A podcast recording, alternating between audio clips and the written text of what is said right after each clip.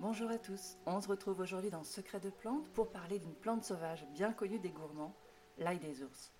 Car peu de gens le savent, mais cette plante n'est pas seulement une aromatique de premier choix, elle est aussi au cœur de la pharmacopée traditionnelle occidentale, notamment pour ses vertus purificatrices. D'ailleurs, les animaux ne s'y trompent pas. On raconte qu'au printemps, après l'hibernation, les ours consomment ces feuilles pour se purger. C'est d'ailleurs cela qui aurait donné son nom à l'ail des ours. Il s'agit peut-être d'une légende, mais ce qui est prouvé en revanche, c'est que les hommes du néolithique consommaient déjà l'ail des ours il y a plus de 3600 ans. Par la suite, l'ail des ours a été utilisé par les Grecs, les Celtes et les Germains comme plante purifiante. Dioscoride, le médecin grec, faisait mention de ses propriétés détoxifiantes en 50 après Jésus-Christ. On connaît depuis longtemps les vertus de l'ail, considéré comme un super aliment grâce à ses bienfaits dans la prévention de l'hypertension, de certaines tumeurs ou encore du vieillissement. Mais on parle beaucoup moins de son cousin sauvage, et pourtant l'ail des ours n'a rien à envier aux gousses de culture.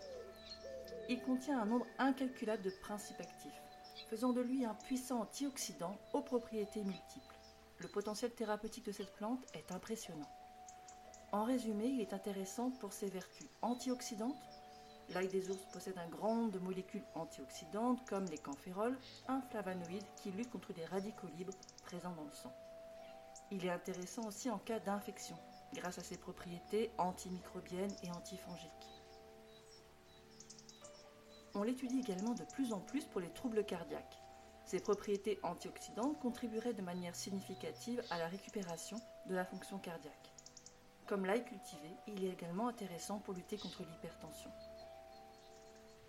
J'apprécie particulièrement cette plante pour son action bénéfique sur le métabolisme, grâce à ses vertus dépuratives et diurétiques. Idéal pour une cure détox et aider votre organisme à se débarrasser des résidus de l'hiver, qui sont parfois source de fatigue, de manque d'énergie et d'affaiblissement du système immunitaire. Comme toutes les plantes sauvages comestibles, l'ail des ours agit sur l'équilibre acido-basique du corps grâce à sa richesse en minéraux et oligo-éléments. Pour toutes ces raisons, il est donc préférable de compléter son alimentation avec ces puissantes alliées de la forêt. Aucun légume en vente dans les supermarchés ne vous apportera autant de substances nutritives et avec des bienfaits aussi durables et efficaces que les plantes sauvages que l'on peut récolter près de chez soi. Aujourd'hui, la consommation de l'ail des ours s'est beaucoup développée et on en trouve de plus en plus dans les magasins ou dans les marchés bio. Mais si vous habitez à la campagne, vous pouvez aussi le cueillir vous-même.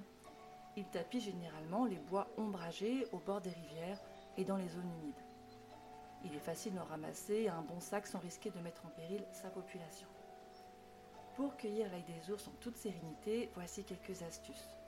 Pour le reconnaître, généralement, les jeunes feuilles ont une forme de lance, puis elles s'arrondissent en grandissant. Elles n'ont pas de poils et sont plutôt molles. La plante émet une odeur d'ail caractéristique quand vous la froissez entre vos doigts. L'ail des ours possède des fleurs blanches, munies de six pétales blancs et réunies en ombelles, qui fleurissent généralement entre avril et juin. La plante pousse donc dans les forêts humides à partir du mois de mars et souvent en bord de rivière. Alors pour finir cet épisode avec une petite touche de gourmandise, voici une recette de pesto à l'ail des ours, hyper facile à réaliser et qui change un peu du pesto traditionnel au basilic. Pour cela, vous récoltez donc 100 g de feuilles d'ail des ours que vous mélangez avec 40 g d'oléagineux, donc ça peut être des pignons de pain, des amandes, des noisettes. Vous ajoutez 40 g de parmesan, vous mixez le tout au blender et en ajoutant 5 cuillères à soupe d'huile d'olive. Donc ça peut être top pour accompagner les pâtes ou même froid pour réveiller un petit peu booster une assiette de crudité. Donc voilà comment se faire plaisir tout en ayant une assiette bien saine. Je vous remercie pour votre écoute et vous donne rendez-vous très vite dans un nouvel épisode de Secret de Plantes.